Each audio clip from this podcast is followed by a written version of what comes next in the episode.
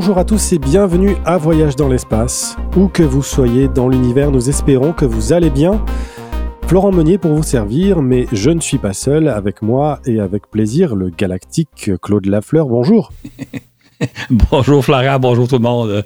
toujours un plaisir d'être au micro. Euh, écoute Florent, j'aimerais profiter de l'occasion pour saluer deux de nos fidèles auditrices qui nous écoutent depuis des années et qui m'ont envoyé euh, de, de, gentils mots comme quoi ils apprécient beaucoup notre travail. Euh, comme je leur ai dit, nous autres, on apprécie beaucoup le faire, on a beaucoup de plaisir. Fait que je salue au passage donc deux auditrices.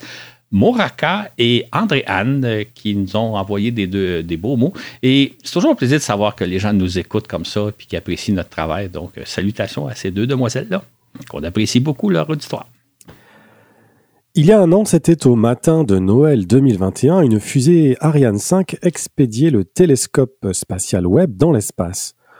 Au cours des six mois suivants, les ingénieurs ont procédé au déploiement hors du commun de ce délicat instrument. Le tout s'est déroulé si parfaitement que les opérations scientifiques du télescope ont débuté tel que prévu le 12 juillet.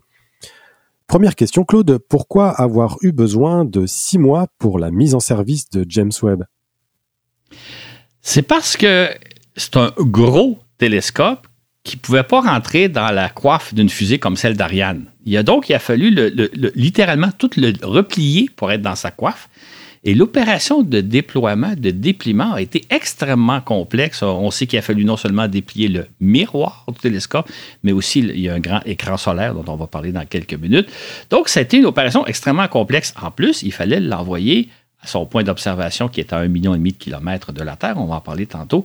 Donc, il, a, fallu, ça a pris un mois avant que le télescope se rende à destination, à son poste d'observation. Ensuite, il a fallu déployer déplier le télescope et ensuite mettre en marche les instruments. Et ça, les instruments, ce n'est pas un commutateur qu'on allume et qu'il faut les calibrer, il faut les, faire fonctionner comme il faut. C'est toute une opération. Ce qui fait que ça, a pris vraiment six mois faire ce qu'on appelle commissionner le télescope. C'était une opération très complexe et on craignait rencontrer plein de pépins qui auraient toutes sortes de problèmes. Puis évidemment, entre autres des problèmes mécaniques de déploiement. Et euh, où était le télescope? On ne pouvait pas envoyer un technicien euh, donner un petit coup de marteau pour faire déployer le télescope. Donc, il fallait que les opérations se déroulent parfaitement. Et c'est ce qui a été le cas. Tout s'est déroulé parfaitement mieux qu'on pouvait l'espérer. Et depuis six mois, le télescope fonctionne et comme on va le voir, il fonctionne mieux que ce qu'on pouvait espérer. C'est donc une grande réussite technologique d'avoir réussi à mettre à poste un tel télescope et qui donne d'aussi bons résultats, comme on va en parler dans la prochaine heure. Webb a très rapidement repéré quelques-unes des premières galaxies apparues peu après la naissance de l'univers, ce qui est sa, sa, mission première. Cette facilité à détecter la présence de si jeunes galaxies a même étonné les scientifiques. Webb a ensuite percé des nuages de poussière où il a débusqué des étoiles en train de naître. Il a aussi fourni une première analyse de l'atmosphère d'une exoplanète autour d'une étoile du jamais vu. Ces derniers mois, il a réalisé une série d'observations préliminaires qui avaient pour but de tester ses capacités et donner un avant-goût à tout le monde, au grand public comme aux astronomes, de ce qu'il nous permettra d'observer. On a donc visé des cibles représentatives des observations que l'on allait pouvoir effectuer grâce à ce nouveau télescope, ce qui a donné lieu à une première diffusion de clichés mémorables le 11 juillet dernier. Un genre d'apéritif, Claude? Exactement. En fait, je pense que la plupart de nos auditeurs doivent se souvenir des premières photos de web qu'on a vues là, au, c'était le 11 et le 12 juillet dernier. Depuis cette époque, la NASA a commencé à diffuser un certain nombre d'autres observations dont on va parler dans les prochaines minutes. Euh, on pourrait dire que c'est un, apéritif, c'est un avant-goût. En fait, depuis l'automne, on obtient des résultats préliminaires, G6 même très préliminaires. L'idée, c'est d'essayer de voir ce que le télescope peut voir. Donc, ce n'est pas encore les recherches que va réaliser le télescope. Ce sont des recherches, ce sont des amorces de recherche, mais on veut vraiment voir qu'est-ce que l'appareil est capable de voir. Et ce qu'on va constater, c'est qu'il voit des choses, il voit merveilleusement bien. Justement, ces six derniers mois, Webb nous a fait faire un petit tour d'horizon de l'univers qu'il s'apprête à explorer en profondeur ces prochaines décennies, et c'est ce petit tour d'horizon que nous allons maintenant faire avec vous. Mais avant de plonger dans l'univers que nous a déjà fait visiter Webb, il importe de se familiariser avec quelques notions de base le concernant. Précisons d'abord qu'il s'agit officiellement du James Webb Space Telescope, le télescope spatial James Webb, mais que l'on appelle souvent tout simplement Webb ou encore JWST. Ce télescope a été nommé en hommage à James Webb donc, mais qui est-il ce James Webb? James Webb, c'est le deuxième patron de la NASA, le deuxième administrateur de la NASA, son titre officiel. Il a dirigé la NASA entre 1961 et 1968, au moment où l'Agence spatiale américaine avait à relever le, défi lancé par John F. Kennedy, un homme sur la Lune avant la fin de la décennie. C'est donc James Webb qui a piloté l'Agence spatiale au moment où celle-ci a un défi extraordinaire à relever. Euh, euh, et il a vraiment, c'est un gestionnaire, c'est pas un scientifique, c'est pas un ingénieur, c'est un gestionnaire. Il a vraiment piloté de main de maître la NASA. On peut le considérer comme étant l'architecte, en quelque sorte, du programme Apollo, c'est-à-dire qu'il a dû, diriger des dizaines, si c'est pas des centaines d'équipes qui travaillaient sur le projet Apollo. Et c'est en grande partie à lui qu'on peut dire qu'on doit cette réussite extraordinaire du génie humain, le fait d'avoir d'être parvenu à lancer, à amener des hommes sur la Lune euh, tel que prévu, ça a été quelque chose de remarquable. Euh, on peut mettre à son crédit, James Webb a, fait en sorte que le programme Apollo s'est réalisé dans les temps prévus. Hein. on est allé sur la Lune avant la fin des années et au montant prévu. En fait, au, début du programme Apollo, on pensait que le programme coûterait entre 20 et 40 milliards de dollars, des dollars de l'époque.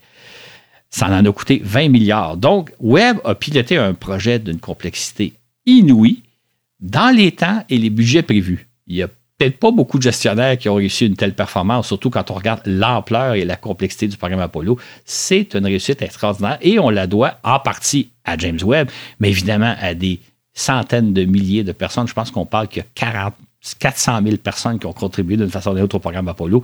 C'était quelque chose de magistral et c'est James Webb qui, d'une certaine façon, comme patron de la NASA, a piloté ce programme-là. En astronomie, il est coutume d'attribuer le nom de grands astronomes à d'importants télescopes. Par exemple, le télescope spatial Hubble a été nommé d'après Edwin Hubble, qui dans les années 20 a découvert que l'univers est constitué de milliards de galaxies. Il est donc exceptionnel de nommer un télescope en hommage à un gestionnaire. Mais James Webb est un personnage hors pair, c'est bien ça? Exactement. En fait, à ma connaissance, je ne connais pas tout, à ma connaissance, on, donne toujours le nom d'un astronome à un télescope. Ça serait une première. Bon, il y a peut-être des. Des fois, les universités ont leur propre petit télescope à quel ils peuvent donner un nom, mais à ma connaissance, c'est toujours un astronome. Dans le cas de, James Webb, justement, c'est pour euh, euh, souligner euh, un personnage vraiment hors du commun. Et moi, je suis très heureux parce que les gens maintenant connaissent le nom de James Webb qui était passé inaperçu, un peu comme maintenant on connaît Edwin Hubble. Et, c'est une bonne chose qu'on fasse ressortir quelqu'un comme lui parce que c'est une personnalité, c'est quelque chose que c'est quelqu'un qui a fait quelque chose de grandiose et ça vaut la peine que tout le monde connaisse James Webb. D'ailleurs, le fait d'avoir nommé le télescope d'après son nom, ça nous permet d'en parler aujourd'hui. C'est une excellente chose. Donc, c'est un bel hommage qui est rendu. Évidemment, James Webb, il est décédé en 1992, je pense. Donc, il n'est plus de ce monde, mais au moins, on lui rend hommage et c'est un hommage, à mon avis, bien mérité. Nous sommes habitués à ce que les télescopes observent l'univers en lumière visible, comme nous le faisons avec nos yeux, mais avec une puissance infiniment plus grande. Mais qu'est-ce qu'au juste déjà qu'un télescope? Un télescope, c'est, si on prend un terme un peu technique, c'est un concentrateur de lumière. C'est un entonnoir. C'est un entonnoir de lumière, donc qui, capte la lumière du firmament, qui fait rentrer ça dans un tube, pour la concentrer en un point très précis qu'on appelle l'oculaire. C'est là où on regarde quand on met notre œil au, bas d'un télescope ou à côté d'un télescope, où c'est là qu'on place la caméra. Donc, un télescope, c'est un concentrateur de lumière. Euh, évidemment, il y a une puissance nettement plus supérieure à nos yeux, surtout si on y met une caméra, on peut faire des temps d'exposition plus longs. Donc, euh, dans le cas, par exemple, Double, euh, c'est un concentrateur de lumière qu'on a placé d'ailleurs, c'est un, télescope façon classique. C'est la même chose pour les télescopes des astronomes amateurs, c'est la même chose pour les télescopes, des grands observatoires sur Terre ou dans l'espace. Un télescope, c'est un entonnoir qui recueille le plus possible de lumière en provenance du firmament pour la concentrer en un point. Et là, où vous mettez votre œil, où vous mettez une caméra. En revanche, le télescope Webb recueille la lumière, mais dans une autre longueur d'onde, l'infrarouge. En quoi est-ce différent? L'infrarouge, c'est une longueur d'onde que nous, nos yeux, il voit évidemment la lumière visible. On voit le monde en lumière visible. L'infrarouge, c'est une longueur d'onde juste un peu à côté, vers la, droite quand on regarde un graphique. C'est en quelque sorte la chaleur. Ce que fait le télescope Webb, c'est capter la chaleur en provenance euh, des astres. Euh, pour donner une image, euh, nous, on voit le monde en lumière visible. Donc, ce qu'on voit, c'est de la lumière.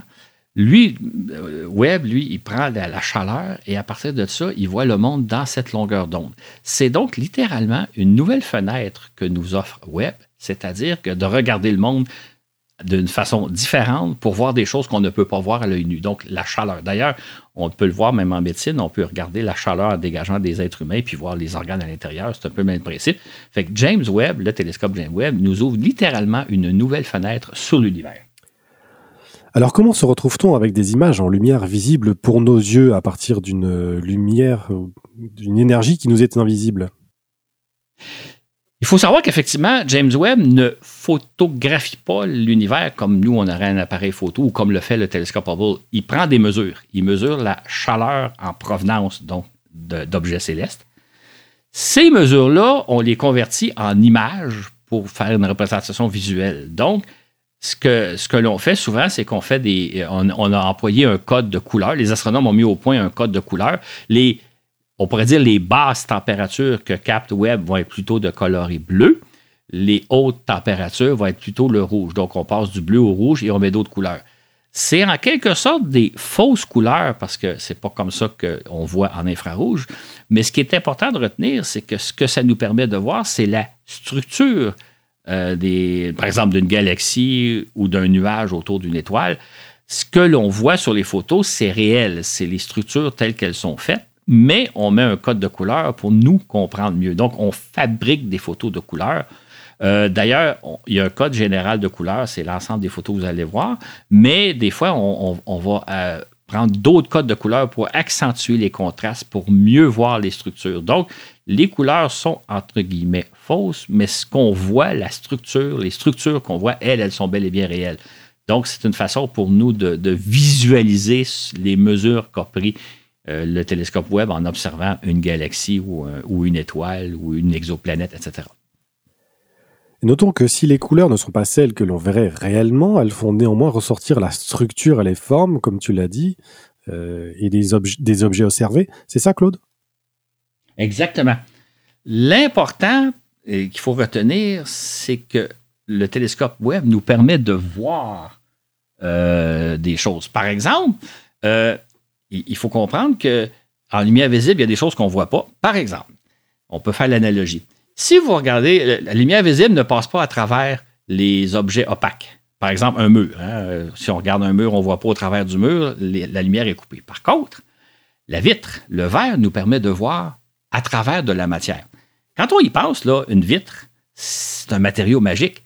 C'est un matériau solide qui ne laisse pas passer l'air, qui ne laisse pas passer le son, mais qui laisse passer la lumière. Donc, quand vous avez une fenêtre dans un mur, vous voyez de l'autre côté du mur. Web, c'est la même chose.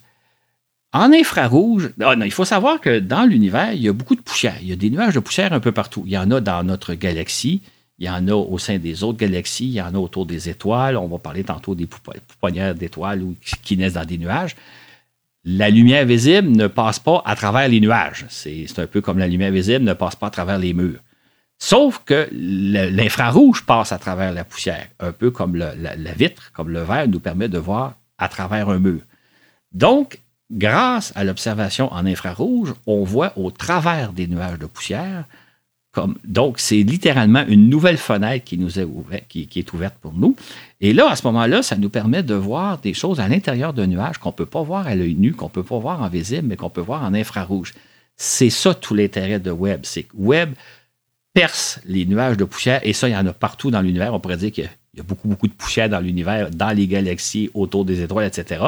Et grâce à la vision que vous nous donnez Webb, on va percer ces nuages-là, on va voir ce qu'il y a à l'intérieur des galaxies ou autour de certaines étoiles. Donc, c'est des mesures qu'on convertit. Et c'est ça qui est important de retenir. Webb nous offre véritablement une nouvelle fenêtre pour regarder l'univers. Et est-ce que le télescope euh, James Webb peut voir en lumière visible aussi ou est-ce qu'il va se cantonner à l'infrarouge? Il se cantonne essentiellement dans l'infrarouge. Est-ce que du coup, est-ce que ça peut être un, frein si on va, par exemple, observer une galaxie dans l'infrarouge? Est-ce qu'on ne va pas manquer d'informations sur la lumière visible qui aurait pu compléter justement la, la partie infrarouge? Ben non, parce que ce qui est intéressant, c'est que le travail en lumière visible a été fait par Hubble. Hubble a photographié à peu près tout ce qu'il y avait à photographier depuis 30 ans. Donc, les photos invisibles, on les a. Maintenant, on obtient des photos en infrarouge et d'ailleurs, on va le voir, souvent on fait une comparaison. On va jouer la photo de Hubble en visible et la photo de euh, Webb en infrarouge et là, on peut faire des comparaisons parce qu'effectivement, il y a des choses qu'on voit moins bien en infrarouge, on voit mieux en visible et vice-versa. Donc, on a les deux. Fait pendant 30 ans, même plus que 30 ans maintenant, Hubble a photographié l'univers invisible et là maintenant, Webb va faire sensiblement le même travail, mais en infrarouge, et ça va permettre des comparaisons. Donc l'infrarouge, qui est donc tu l'as dit, une longueur d'onde proche de celle de la lumière visible, nous permet donc de voir l'invisible en quelque sorte.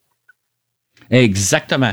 Euh, entre autres, pour donner un exemple, euh, on ne peut pas voir ce qu'il y a au centre de notre galaxie. Le, centre de la galaxie, nous, parce qu'entre nous et le centre de la galaxie, il y a beaucoup, beaucoup, beaucoup de nuages de poussière. Webb, lui, va pouvoir facilement le voir parce que justement, il voit au travers des nuages de poussière. En fait, euh, selon certaines données, Webb voit 20 fois mieux à travers les nuages de poussière que ce qu'on pourrait voir en visible. Donc, c'est comme une vision très, très perçante. Donc, on va pouvoir voir des choses qu'on ne voyait, voyait pas autrement. Euh, J'ouvrirai une parenthèse en disant que Webb n'est pas le premier télescope à travailler en infrarouge, comme Hubble n'était pas le premier télescope à travailler en lumière visible, mais c'est de loin le plus puissant. Donc, on a déjà des observations qu'on a faites en infrarouge un peu partout, mais là, on va obtenir des résultats autrement supérieurs à ce qu'on connaît jusqu'à maintenant. C'est ainsi que nombre d'endroits dans notre galaxie ne peuvent pas être observés en lumière visible, tu viens de le dire, à cause justement d'épais nuages de poussière entre nous et ces endroits. Par contre, on peut aisément les observer en, infrarouge. Absolument. On peut prendre un exemple. Euh, il y a ce qu'on appelle des pouponnières d'étoiles. C'est des gros nuages de gaz au sein duquel se forment des étoiles et éventuellement les étoiles absorbent toute la poussière qui est autour d'elles et elles apparaissent, elles ressortent du nuage. En fait, elles, ont absorbé tout le nuage. On ne peut pas, en lumière visible, observer ce phénomène-là parce que les étoiles sont en train de se former au sein des nuages. Sauf qu'avec Webb, justement, on perce ces nuages-là. C'est comme si on voyait au travers d'un mur, on mettait une fenêtre. Donc, on va pouvoir observer des étoiles euh, qui sont en train de se former on va pouvoir voir donc le, phénomène qu'on n'a jamais vu. On peut voir aussi des très jeunes étoiles qui n'ont pas encore allumé leur réaction nucléaire, qui vont bientôt devenir de véritables étoiles.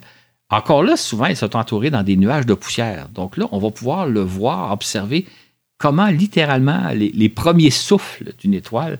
Donc, c'est tout ce genre d'observation-là qui se passe dans des nuages de poussière. Et ça, dans l'univers, il y en a partout, partout des nuages de poussière au sein même des galaxies, entre les galaxies, entre nous et les galaxies. Donc, euh, Webb, lui, perce ces nuages de poussière-là et il nous permet de voir ce qu'il y a de l'autre côté du nuage de poussière. Étant donné que la mission du télescope spatial James Webb est d'observer la chaleur émanant des objets célestes, il doit fonctionner dans un environnement le plus froid possible. Pourquoi est-ce si important? Pour faire une analogie, on peut penser à un télescope qui fonctionne en lumière visible si vous avez un petit télescope chez vous, en plein jour, vous ne pouvez pas voir grand-chose parce qu'il y a trop de lumière, la lumière du soleil, la lumière du jour. Un télescope en lumière visible fonctionne d'autant mieux qu'il est plongé dans l'obscurité. Et plus vous avez un ciel noir, un ciel profond, bien mieux vous allez voir. C'est pour ça d'ailleurs que c'est difficile d'observer les étoiles au, centre-ville où j'habite, parce qu'il y a déjà beaucoup de lumière, même, même le soir, même la nuit. Par contre, quelqu'un qui est à à bonne distance de Montréal ou, peut-être dans ta campagne, Florent, parce que toi, je pense que tu habites dans une région euh, beaucoup moins lumineuse, tu vois probablement beaucoup mieux le ciel que moi, je peux le voir. L'infrarouge, c'est la même chose. L'infrarouge, c'est mesurer la température des objets.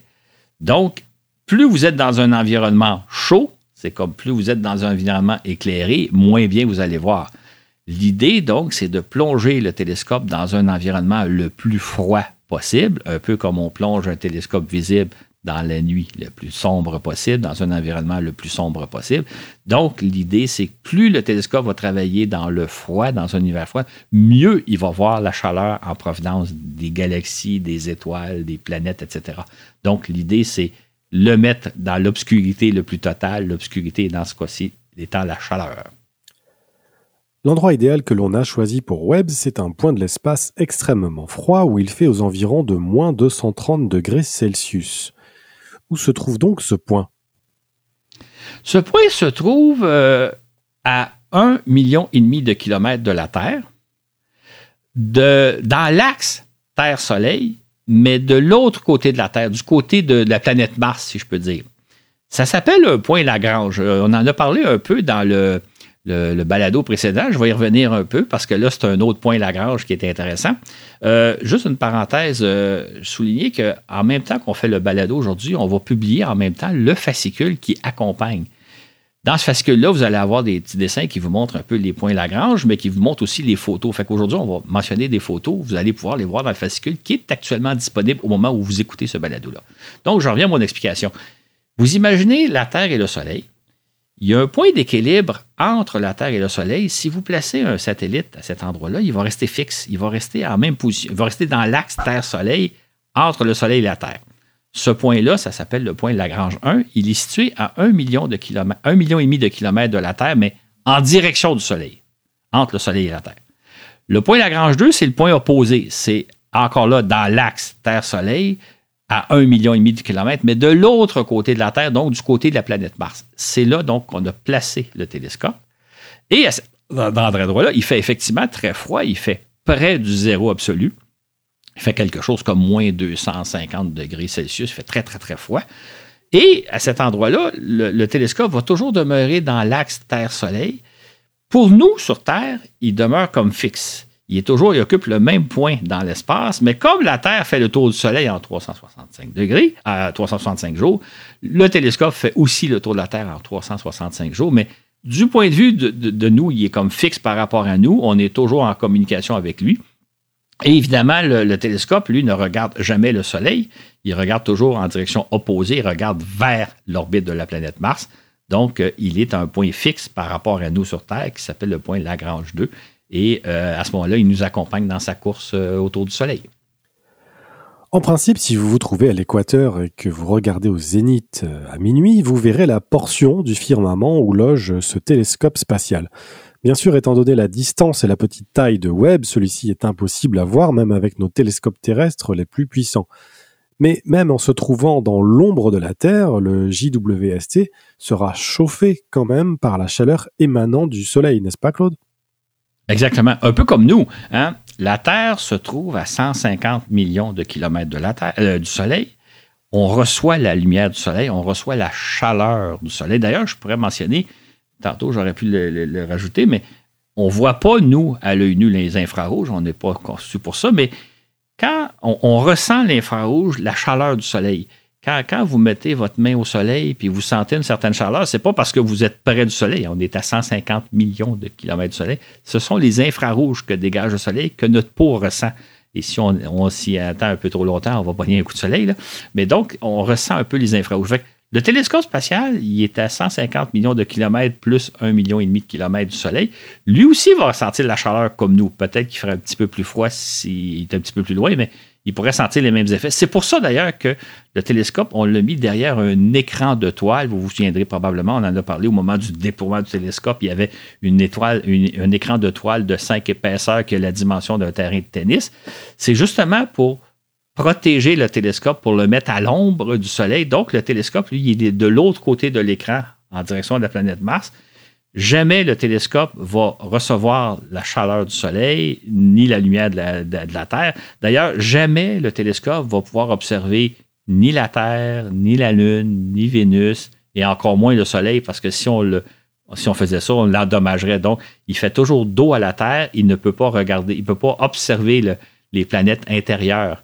Donc, Vénus, Mercure, la Terre, la Lune euh, et le Soleil il est toujours en direction. Donc, il est protégé derrière un écran de solaire. Et d'ailleurs, si on pouvait voir le télescope depuis la Terre, comme euh, on vient de l'expliquer, ben, ce qu'on verrait, ce ne serait pas le télescope, ce serait l'écran avec la dimension d'un terrain de tennis qui est à forme euh, diagonale.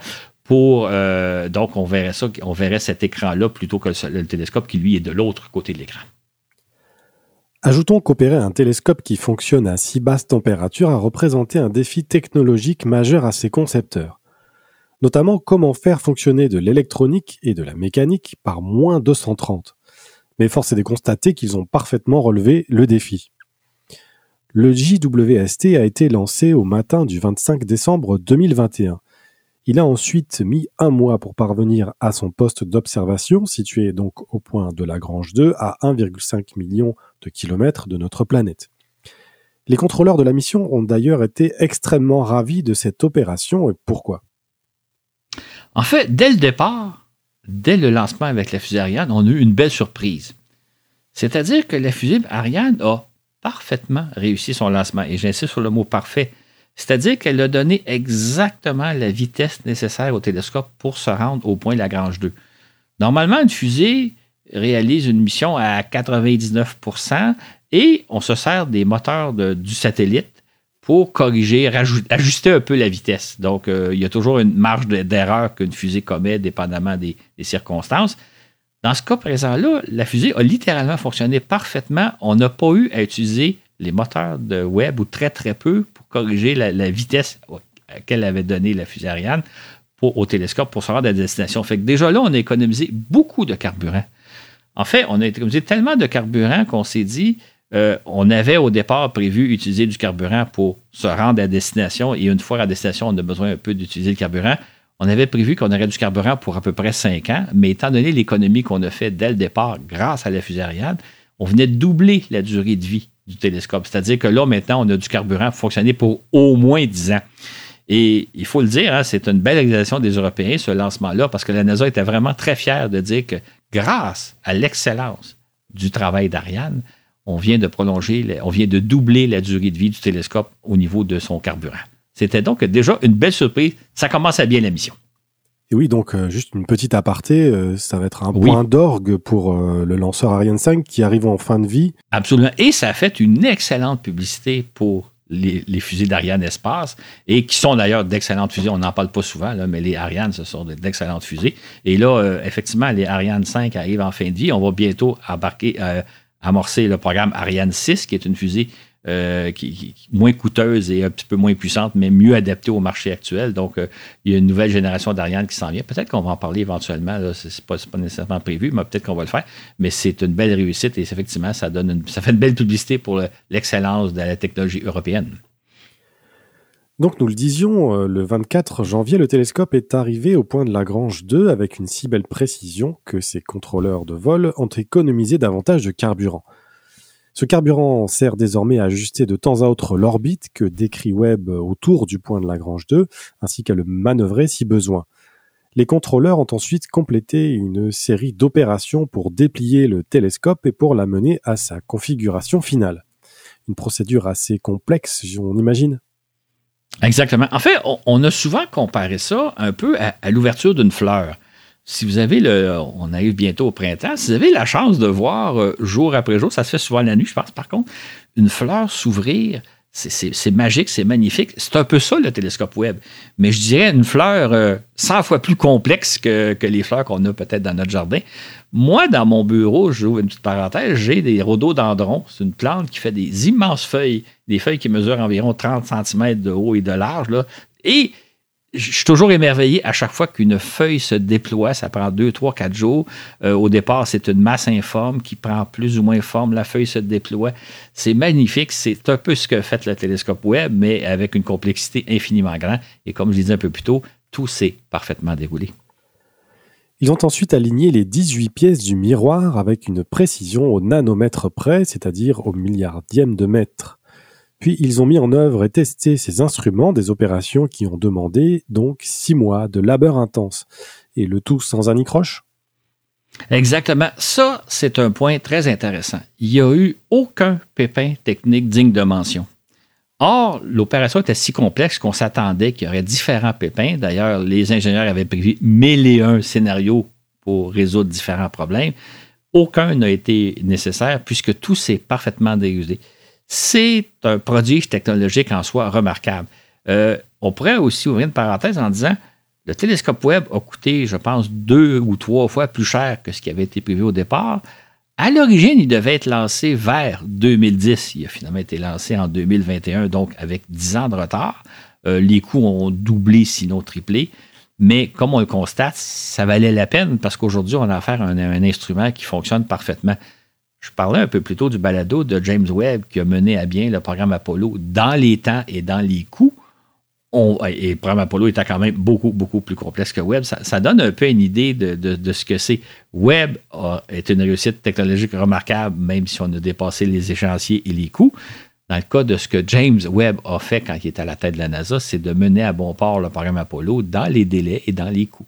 Euh, donc, euh, mais ça montre un peu, euh, avant le lancement de Webb, les gens, des fois, rouspétaient un peu en disant Ah, ça coûte très cher, puis c'est retardé, puis ça prend.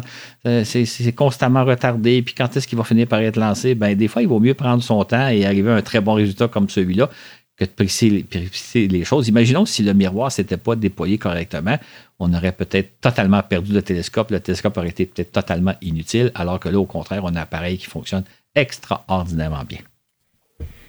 L'histoire retiendra possiblement que l'ère web, ou qui sait peut-être même la révolution web, s'est amorcée le 11 juillet 2022 lorsque la NASA a dévoilé, aux côtés du président Biden, le premier cliché officiel obtenu grâce au télescope spatial.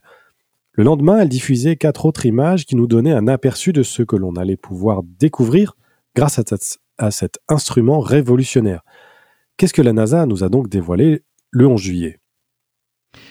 Peut-être que les gens ont en tête la fameuse première photo qu'on a vue. C'était comme euh, c'est une photo très noire, très sombre. On voit le, le, profondeur de l'univers avec des, milliers de galaxies.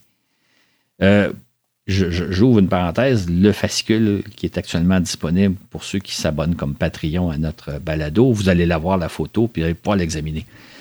Ce qui est intéressant dans cette photo-là, dans cette photo-là, c'est que on a photographié une toute petite parcelle de l'univers. Imagine que vous tenez un grain de sable au bout de votre bras et que vous voyez à travers ce grain de sable-là.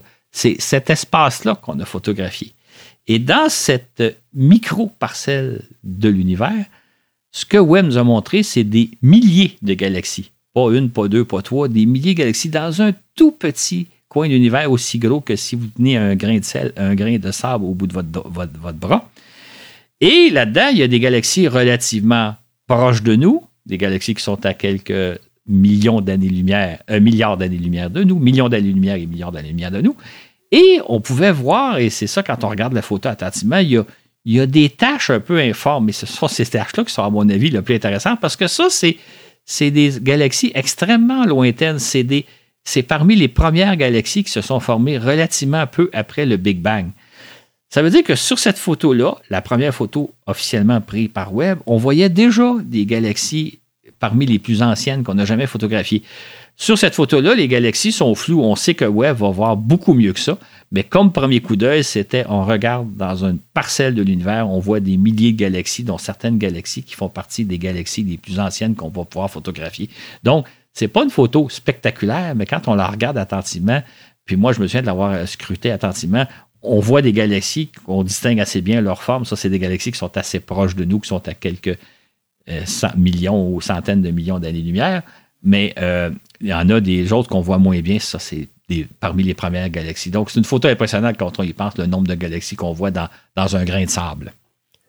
La deuxième image dévoilée le lendemain nous montrait une parcelle de la nébuleuse de la Carène, un immense nuage de gaz de matière où naissent des étoiles. C'est pour moi euh, le plus beau cliché de la prometteuse carrière de Webb.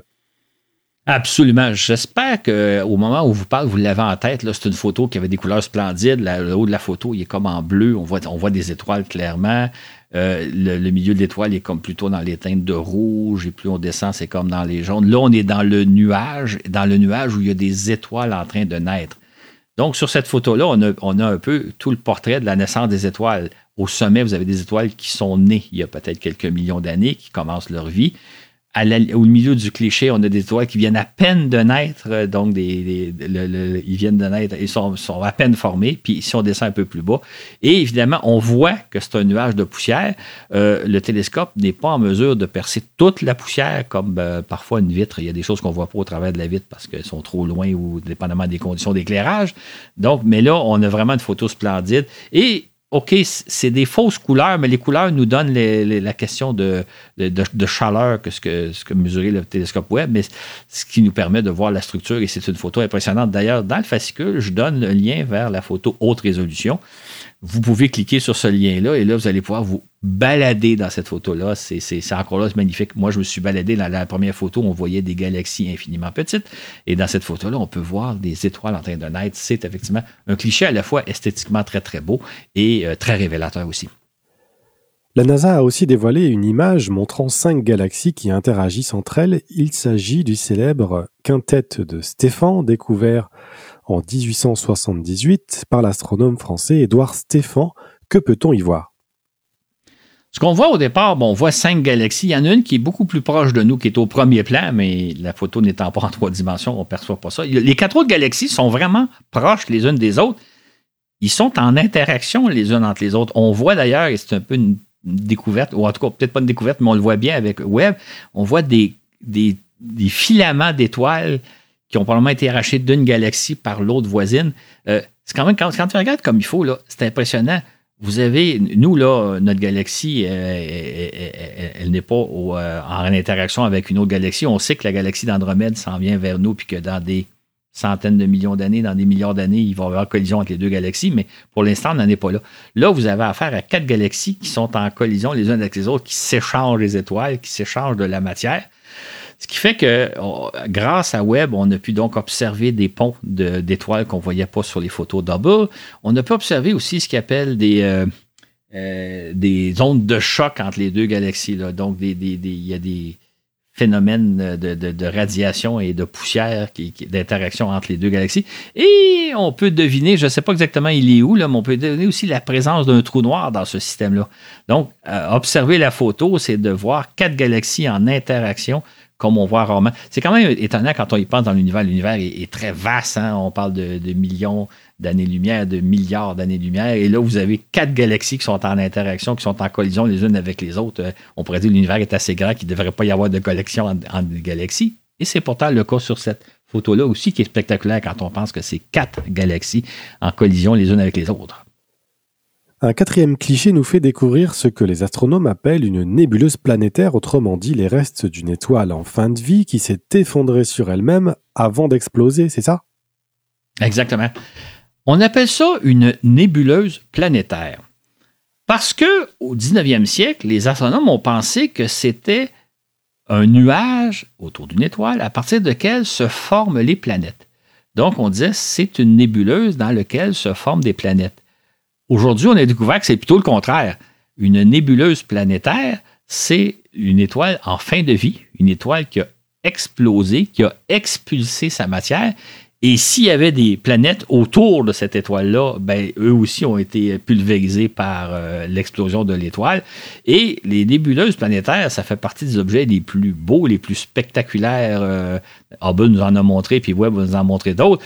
Euh, parce que là, vous avez des nuages de, poussière qui prennent des formes. Il y a, des nébuleuses qu'on appelle la nébuleuse du papillon, qui ressemble à un papillon. Il y en a une qui ressemble à un, un, verre. voyons comment on appelle ça? Euh, euh, un sablier, il y a la nébuleuse du sablier, etc. Donc, c'est des étoiles en fin de vie, alors qu'avant ça, on pensait que c'était plutôt le début de, vie pour certaines étoiles. Et une nébuleuse planétaire, ben, c'est un peu le sort qui nous attend éventuellement, c'est-à-dire que le Soleil, dans à peu près 5 milliards d'années, va s'autodétruire, va exploser, va former une nébuleuse planétaire et il va sans dire que nous, sur Terre, on va disparaître à ce moment-là. Mais ne nous inquiétons pas, c'est dans 5 milliards d'années, c'est dans très, très longtemps. Donc, les nébuleuses planétaires, contrairement à ce que le nom peut indiquer, ce n'est pas le début de naissance de planète, c'est la fin de vie des étoiles. La nébuleuse qui nous est présentée est constituée de deux étoiles, l'une ayant éclaté, expulsant des anneaux concentriques de gaz et de matière, rappelant les anneaux d'un tronc d'arbre, chaque anneau représentant une période où l'étoile a expulsé une couche de matière. Avait-on déjà observé un tel phénomène? Ben, on l'a observé, entre autres, en lumière visible grâce à Hubble. Euh, ce qui est intéressant, c'est qu'on a vraiment l'impression euh, d'observer un tronc d'arbre. Quand vous avez coupé un tronc d'arbre, vous voyez les différents anneaux. Dans le cas de la nébuleuse qu'on observe là, ces anneaux-là, c'est que, euh, je pense qu'il y en a 19, à chaque fois, l'étoile expulse une couche de sa matière. Donc, au moment où elle expulse une couche de sa matière, ça forme un anneau et euh, régulièrement, il y a une autre couche. Qui et là, je parle, c'est que c'est en termes de centaines de milliers d'années que le phénomène se produit. Donc là, un peu comme quand on étudie les cercles d'un tronc d'arbre, on peut calculer l'âge de l'arbre. On peut même, quand on analyse comme il faut, débusquer des phénomènes météo. Est-ce que l'arbre, à un certain moment donné, souffert de sécheresse? Est-ce qu'il y a eu des autres phénomènes météorologiques, etc.? Ça va être le même cas avec web qui va nous permettre de voir avec précision chacun de ces anneaux-là. On va pouvoir reconstituer la fin de vie de l'étoile, donc euh, un peu comme recréer le film, euh, un peu comme quand on regarde l'évolution d'un arbre en analysant chacun des anneaux, on va voir un peu la, séquence précise de la destruction de l'étoile. Et en analysant, parce que Webb a une capacité d'analyser la composition de la matière, donc en analysant la composition de chacun des anneaux, on va observer la composition de chacune des couches du Soleil, de l'étoile en question. Si on peut faire une analogie, peut-être que quand vous étiez enfant, vous avez fait de l'expérience comme moi, là, si, si votre père a une vieille montre, puis vous avez démoté, ouvert la montre, puis voir les engrenages, voir comment ça se passait. À l'époque, moi, il y avait des engrenages dans les montres. Aujourd'hui, c'est de l'électronique, il ne doit plus avoir grand-chose à voir. Mais d'ouvrir une montre, puis de voir comment c'est fait à l'intérieur, c'était très intéressant. Ben, c'est ce qu'on est en train de faire, c'est d'étudier une étoile qui a explosé. On voit ses composantes, on voit à l'intérieur de l'étoile. C'est exactement comme ouvrir un, mécanisme pour voir comment c'est fait en dedans, ou ouvrir un téléphone cellulaire, ou ouvrir un, ordinateur, puis voir comment c'est fait en dedans. C'est ce que ce genre de photo-là va nous permettre. Enfin, la NASA a dévoilé un graphique qui illustre à quoi ressemble l'analyse de la composition de l'atmosphère d'une planète. Il s'agit du spectre de l'atmosphère de l'exoplanète WASP 96b, située à 1150 années-lumière de nous, une distance considérable, ce qui n'empêche pas Webb de performer. Exactement. En fait, ce graphique-là est dû à un appareil qui s'appelle le NIRIS, qui est un appareil de conception canadienne qui ne prend pas des photos, mais qui analyse la composition des objets célestes qu'il regarde. Euh, ce qui donne des graphiques pas très spectaculaire pour nous. Comme un des mortels, on regarde le graphique, on voit des lignes, des points, des chiffres euh, pour les experts. Par contre, euh, ça permet d'obtenir des informations intéressantes. En fait, ce que le NIRIS fait, c'est un spectromètre qui décompose la lumière en provenant d'un objet. Un peu comme un prisme. Hein. On a peut-être l'image d'un prisme qui décompose la lumière euh, en provenance du Soleil, par exemple. Et comme on l'expliquait dans le fascicule 77, euh, comme nous l'expliquait René Doyon, euh, qui, est, le, chercheur canadien à l'origine de la conception de cet appareil-là, quand on analyse la lumière en provenance d'un astre, on peut voir sa composition. En, en, décomposant la lumière du Soleil, on peut voir de quoi il est fait le Soleil. En décomposant la lumière en provenance d'une exoplanète, on peut voir de quoi est faite l'atmosphère de cette planète-là. Et c'est ce qui illustre ce graphique-là. C'est-à-dire que grâce à NIRIS, on n'aura pas des images comme on a euh, précédemment par, d'autres appareils, on va avoir la composition des objets. Et là, donc, ce graphisme-là nous montre un peu c'est quoi la composition de l'étoile euh, WASP 96b. Donc, dans l'atmosphère de WASP 96b, Webb a détecté la présence de vapeur d'eau, de brume et de nuages. Il s'agit de l'analyse la plus poussée réalisée à ce jour, démontrant la puissance du télescope à scruter l'atmosphère des planètes lointaines. À partir du mois d'août 2022, les résultats obtenus par le télescope Webb ont commencé à devenir publics. Il s'agit cependant de résultats très préliminaires qui visent avant tout à donner aux astronomes un aperçu des résultats qu'ils peuvent espérer obtenir grâce au télescope spatial. À cette fin, on l'a déjà utilisé pour à la fois observer les confins de l'univers tels qu'illustrés par la première image dévoilée, mais aussi pour montrer qu'il est capable d'observer la très proche banlieue du système solaire, ainsi, le 14 juillet, la NASA dévoile des images de Jupiter. Qu'y a-t-il de remarquable dans ces images?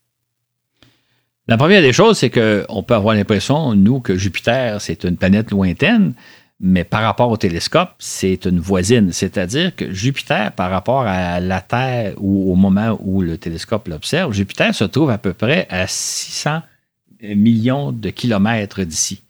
600 millions de kilomètres, c'est un 16 millième d'année-lumière le télescope Webb observe des objets qui sont à des dizaines, des centaines, des milliards d'années-lumière. Donc, observer un objet qui est à un 16 centième d'année-lumière, c'est vraiment très, très proche.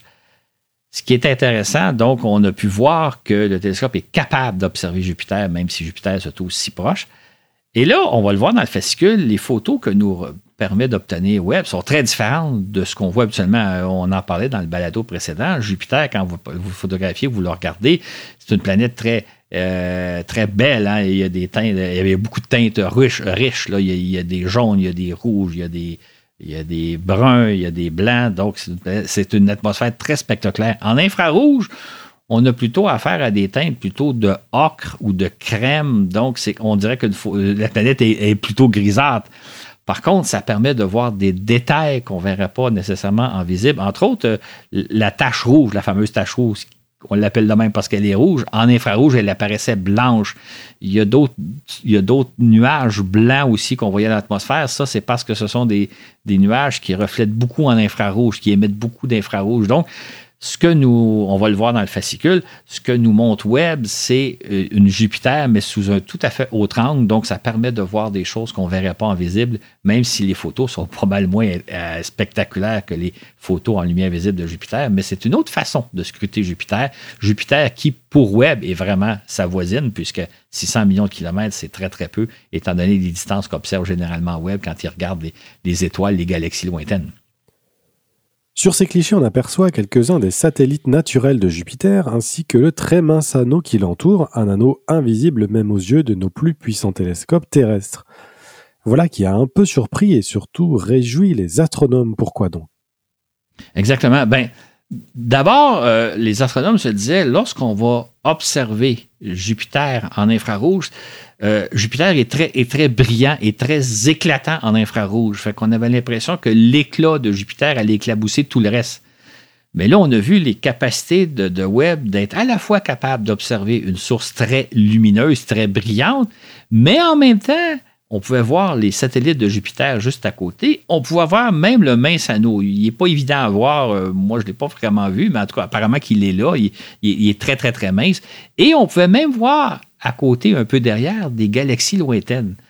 Ça veut dire que le télescope a vraiment une vision perçante et même s'il photographie une cible très lumineuse, il ne se fait pas éclabousser pour autant il voit quand même les satellites et il voit même des galaxies. Alors que, par exemple, sur les photos de, Hubble, de Jupiter, on ne voit pas de galaxies Jupiter prend tout, euh, tout, toute la place, si je peux dire, mais la vision de Webb est assez perçante que, évidemment, c'est pas de cette façon-là qu'on va étudier des galaxies. On ne photographiera pas des galaxies près de Jupiter. On va s'arranger pour que Jupiter ne soit pas dans, le champ d'observation quand on va le faire.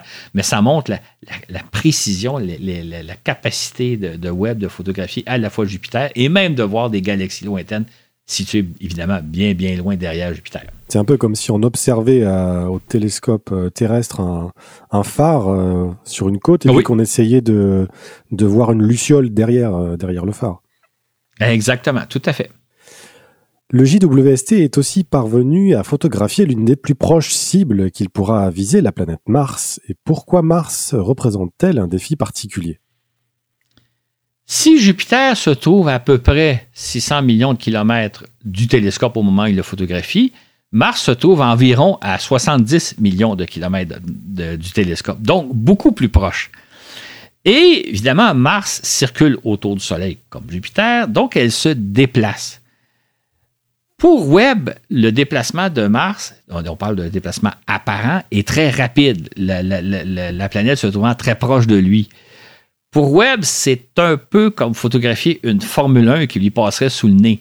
Euh, si vous vous souvenez, par exemple, si vous regardez à une course de Formule 1, quand les voitures sont au loin, on, les voit bouger, euh, on les voit euh, avancer quand même relativement lentement, on a le temps de les voir. Au moment où ils passent sous le nez de la caméra, ben là, là, ils passent très, très vite. Ils, risquent d'être embrouillés. Fait le défi de Webb, c'était de parvenir à photographier Mars, alors que par rapport à lui, Mars se déplace très rapidement. Donc, il fallait, euh, euh, prendre une photo de très court, euh, un temps d'exposition très court pour pouvoir photographier que la photo soit pas floue. L'autre défi, c'est que Mars est très lumineuse en infrarouge parce que justement très proche, donc le télescope risquait d'être ébloui. Le fait d'être parvenu à prendre de bonnes photos de Mars, c'est pas les meilleures photos de Mars qu'on va obtenir, mais le fait d'avoir été capable de photographier un objet qui se déplace aussi rapidement et qui est très lumineux a encore là montré aux, astronomes les capacités du télescope à pouvoir faire des observations. Euh, je noterai qu'on fera probablement pas d'observation de Mars avec le télescope parce qu'on a de bien meilleurs instruments, mais ça montre la capacité de l'engin, du télescope. Et les premières images de la planète rouge montrent que le télescope peut quand même percevoir des détails assez surprenants.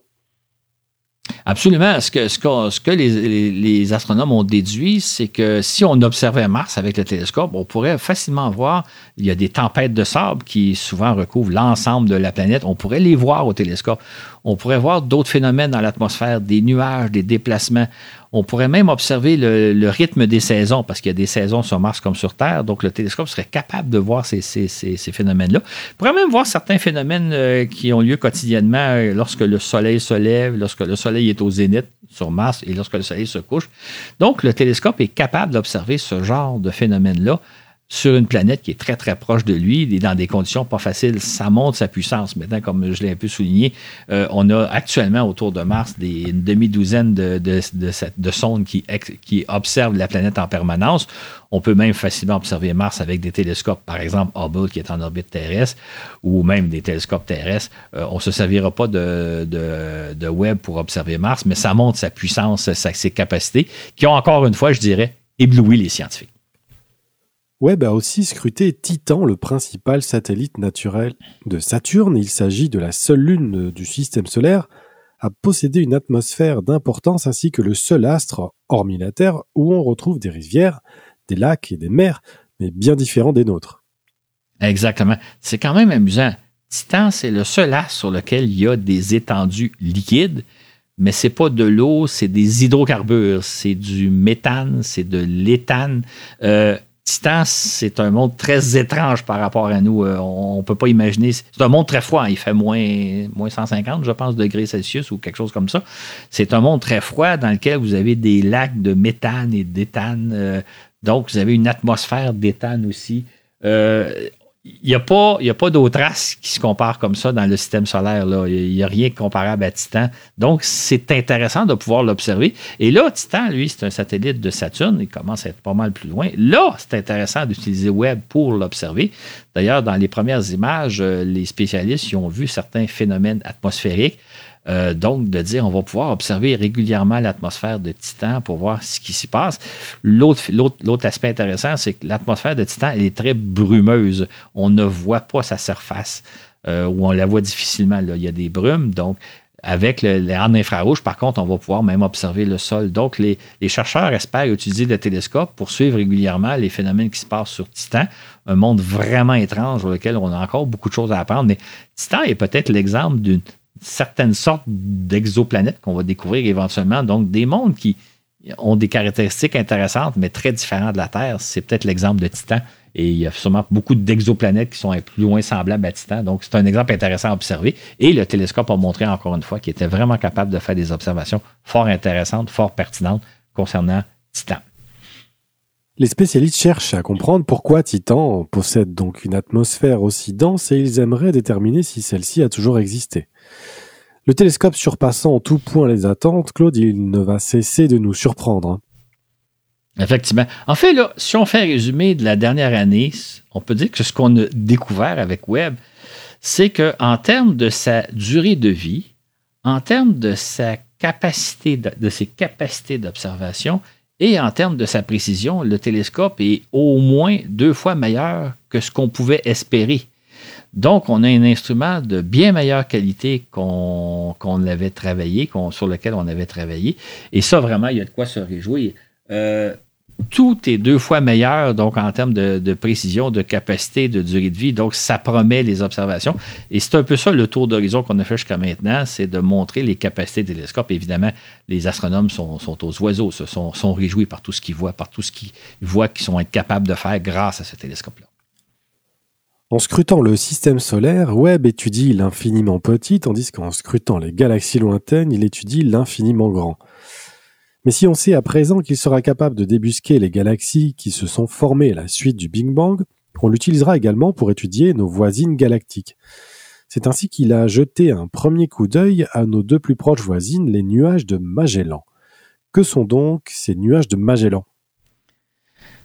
Je pense que la plupart des gens, comme moi, on, connaît moins bien les nuages de Magellan.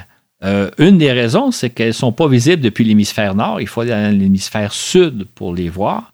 Ce sont les galaxies les plus proches de nous. On pense souvent que c'est Andromède, la galaxie la plus proche, parce qu'Andromède, on peut la voir depuis l'hémisphère nord. Mais en réalité, il y a deux petites galaxies qui sont des satellites de notre galaxie, qui sont tout près de nous, qui sont à quelques centaines de milliers d'années-lumière, ce qui est très proche. Euh, Andromède est à 2,5 millions d'années-lumière.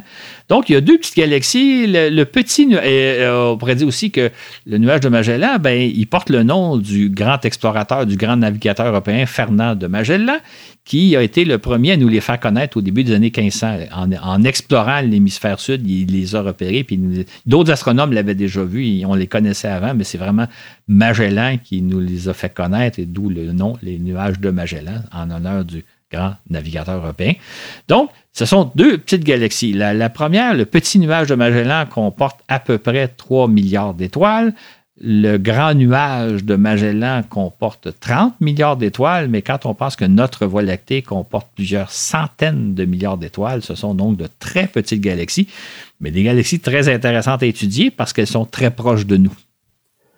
Aux yeux des astronomes, le grand nuage est une véritable usine à étoiles. Il y a même une région particulière qu'ils étudieront attentivement avec le télescope Webb. De quelle région s'agit-il? Dans le grand nuage de Magellan, on a repéré ce qu'on appelle la nébuleuse de la Tarentule. Euh, c'est un immense nuage de gaz au sein duquel se forment actuellement des étoiles. Ce nuage-là, il est étudié depuis des décennies, puisqu'il est près de nous, il est étudié depuis des décennies pour y voir justement la formation des étoiles. Mais comme il s'agit d'un nuage de gaz, ben, il y a beaucoup de choses qu'on ne voit pas à cause du gaz, mais grâce à l'infrarouge de web, là, on va pouvoir percer le nuage et voir à l'intérieur de ce nuage-là. Ce qui fait que, d'ailleurs, c'est intéressant parce que je pense que dans le fascicule, on va le reproduire, je ne me souviens pas, mais on peut voir des photos en lumière visible prises par Hubble, et là, on va voir des photos en infrarouge où là, on voit l'intérieur, la structure du nuage, voir des étoiles en train de se former. Donc, on a affaire donc à une concentration d'étoiles qui sont à différents stades qu'on peut observer d'un seul coup d'œil grâce à Hubble en infrarouge. Donc, ça va être très intéressant d'étudier cette, euh, euh, cette nébuleuse de la Tarentule pour voir un peu encore là comment se forment les étoiles, comment tout se passe à l'intérieur d'un nuage de poussière. C'est ce que va nous permettre de, de Webb en observant la nébuleuse de la Tarentule. Ailleurs dans l'univers, les astronomes observent ce qu'ils appellent des populations stellaires résolues, c'est-à-dire de grands groupes d'étoiles suffisamment proches pour que Webb puisse différencier les étoiles individuelles, mais suffisamment éloignées pour qu'il puisse en même temps étudier un grand nombre d'étoiles. C'est le cas notamment de la galaxie naine Wolf-Lundmark-Megot, WLM, qui se trouve à 3 millions d'années-lumière de nous. Une courte distance en termes astronomiques qui rend cette galaxie très intéressante dans la mesure où elle permet d'étudier comment les étoiles se forment et évoluent dans de petites galaxies qui pourrait ressembler à celle de l'univers primitif. L'objectif des astronomes est de reconstituer l'histoire de la formation des étoiles de cette galaxie, c'est ça? Exactement. Ce qui est intéressant dans cette galaxie-là, c'est qu'elle est proche de nous. Je parlais d'Andromède, qui est la galaxie la plus proche, si on ne prend pas les deux petits nuages de Magellan. Andromède est à 2 millions et demi de kilomètres, euh, 2 millions et demi d'années-lumière de nous. Elle est à 3 millions d'années-lumière de nous, donc c'est encore très proche. Et c'est une galaxie aussi qui a comme caractéristique de ne pas être en interaction avec d'autres galaxies. C'est comme si elle a évolué par elle-même sans avoir été perturbée par la présence des autres galaxies. Donc, c'est pour ça qu'on parle que c'est peut-être un peu comme des galaxies primitives qui, au départ, euh, quand il n'y avait pas beaucoup de galaxies, il n'y avait pas d'interaction entre les galaxies. Alors que là, on a, et on a une galaxie donc qui est très proche, qui a, qui, a fonctionné, qui a évolué par elle-même sans avoir été perturbée. Et là, étant donné sa, sa, sa, proximité, ben là, on peut bien voir sa structure, on peut bien voir les étoiles. Et là, ça nous permet d'étudier d'un seul coup d'œil une quantité importante d'étoiles qui sont différentes les unes des autres il y a des étoiles euh, qui n'ont pas la même couleur, qui n'ont pas la même température, qui n'ont pas la même masse, euh, qui ne sont pas nécessairement rendues au même stade d'évolution. Il y a des jeunes étoiles, il y a des étoiles plus ou moins en fin de vie. Donc, d'étudier cette galaxie-là, c'est d'étudier donc une population d'étoiles en général, un peu comme si vous étudiez la population d'une ville. Vous regardez la population dans une ville, bon, il y, a, des, jeunes enfants qui viennent de naître, il y a des enfants qui vont à l'école, il y a des adultes, il y a des vieillards, il y a des femmes, il y a des il y a des, il y a des hommes, il y a toutes sortes de, il y a des grands, des petits, des gros, etc. C'est un peu exactement ça. On étudie une population globale d'une étoile, d'une galaxie d'un seul coup d'œil pour voir l'ensemble de ce qui se passe et c'est exactement ce qui va nous permettre de faire l'observation de la galaxie WLM. D'autre part, en décembre dernier, une équipe d'astronomes a rapporté la découverte de quelques-unes des premières galaxies apparues dans l'univers, l'une d'elles datant de 13,4 milliards d'années, soit moins de 400 millions d'années après le Big Bang, les tout débuts de l'univers. Exactement. Ce qui est intéressant, c'est qu'il y a vraiment quatre galaxies qu'on a repérées qui datent d'à peu près 330 millions d'années. Donc, 330 millions d'années après la naissance, après le Big Bang. C'est donc des galaxies très, très jeunes. C'est donc parmi les premières galaxies. Et c'est la raison première pour laquelle on a conçu Webb. C'est pour observer les débuts de l'univers. Donc, déjà là, on a repéré quatre galaxies.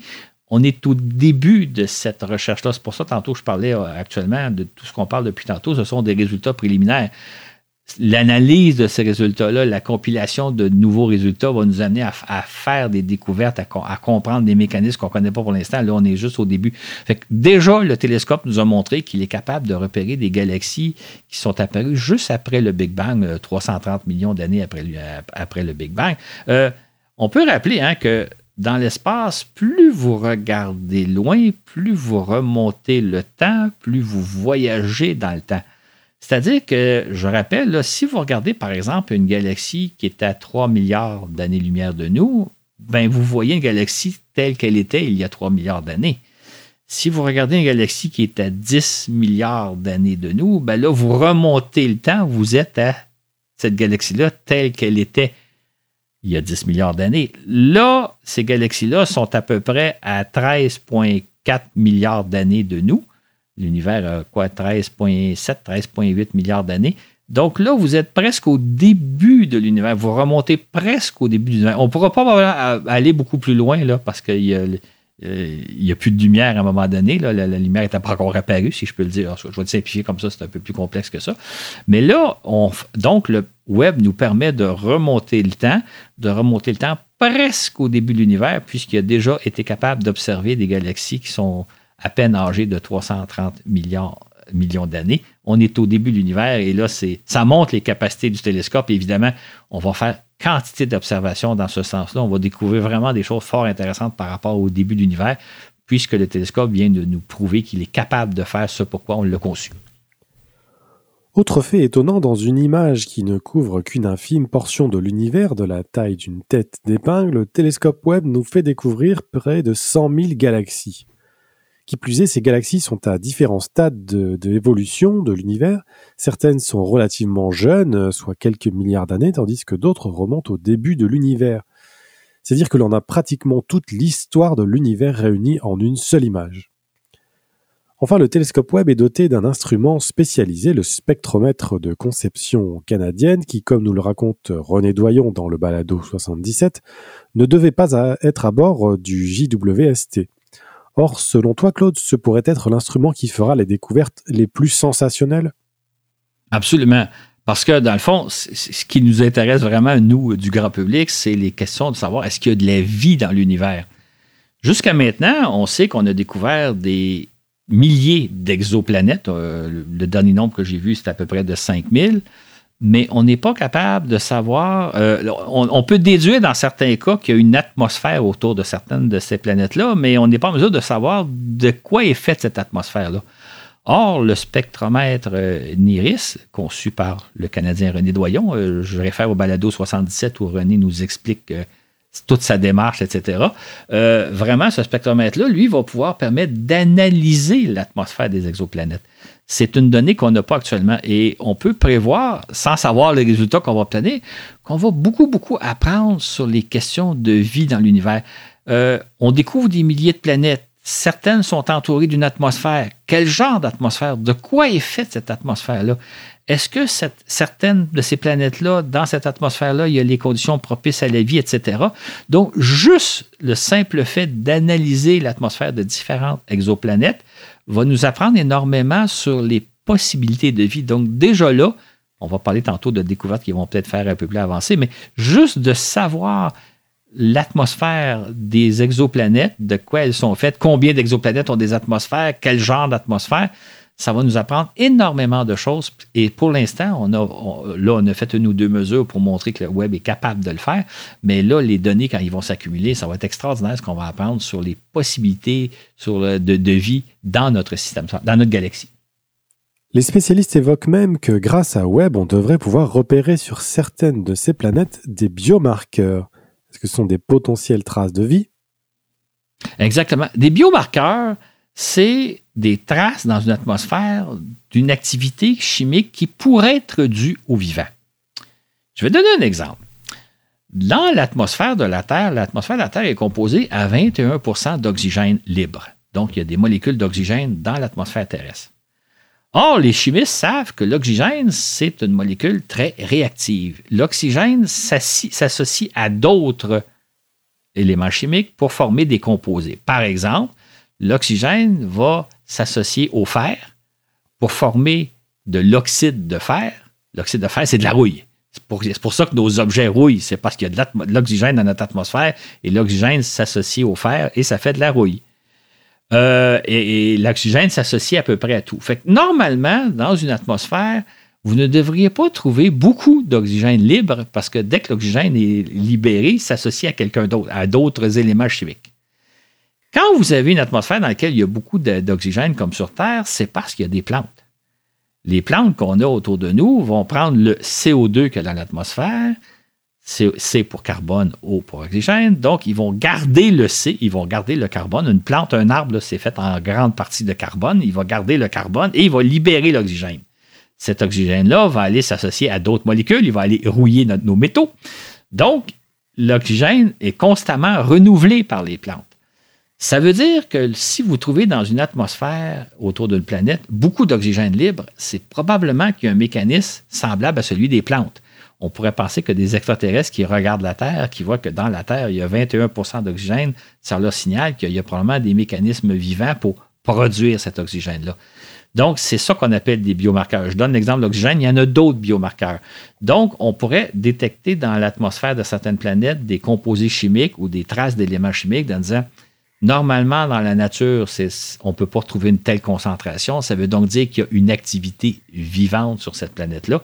Et c'est ce que va nous permettre de découvrir le NIRIS, donc découvrir des biomarqueurs, des indices qui nous tendent à penser qu'il y a peut-être une activité vivante sur telle ou telle planète parce qu'on a découvert telle telle présence de composés ou d'éléments chimiques.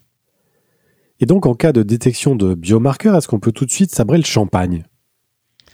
Surtout pas.